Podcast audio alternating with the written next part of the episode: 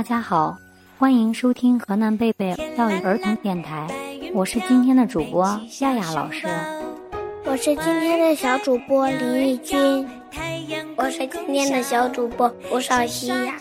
今天幼儿园的早餐可真丰盛呀！你吃早餐了吗？吃了呀，只喝了一杯牛奶。我的天呀，不能空腹喝牛奶。为什么呀？我妈妈说的。你不信，可以去问问老师。老师，能不能空腹喝牛奶呀？想知道答案吗？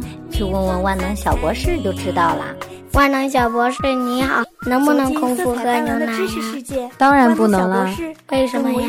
现在每天喝牛奶的人越来越多，特别在来不及吃早餐的情况下，有的人一杯牛奶会代替了早餐。其实这样有害身体。许多人认为空腹喝牛奶能将营养成分完全吸收，其实空腹时肠蠕动很快，当空腹喝牛奶时会经过胃和小肠。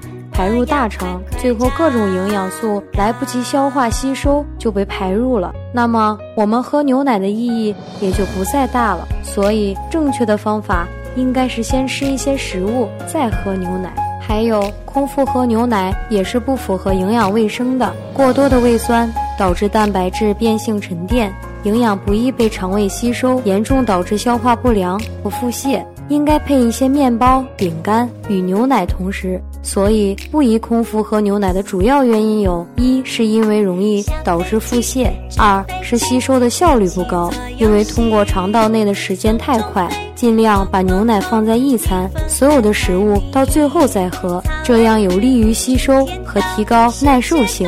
当然，牛奶也有它的特殊功能。牛奶中有一种会使人疲劳的物质，就像我们晚上有的时候不容易睡着，就可以喝一杯牛奶，也会利于睡眠。所以，空腹喝牛奶的时候，就会感觉很疲劳、很困、很想睡觉的感觉。另外，喜欢喝热牛奶的朋友们，请勿煮沸。牛奶可以加热，因为煮沸后会破坏牛奶中的维生素，以及让钙形成碳酸沉淀物，也会影响营养被所吸收。煮牛奶时，请勿将白糖加入牛奶，再加火同时煮，这样会使牛奶中的赖基酸与糖在高温下与所反应，生成果糖基赖氨酸。这种物质不会被人体消化吸收，反而有害人体健康，所以应该等煮好的牛奶不再烫手时再加入糖。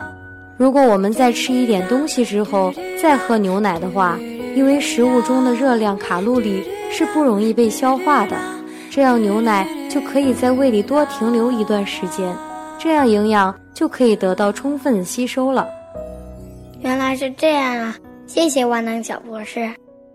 今天的节目就到这里了，我是今天的主播亚亚老师，我是今天的小主播林奕君，我是今天的小主播胡少熙，我们下期见。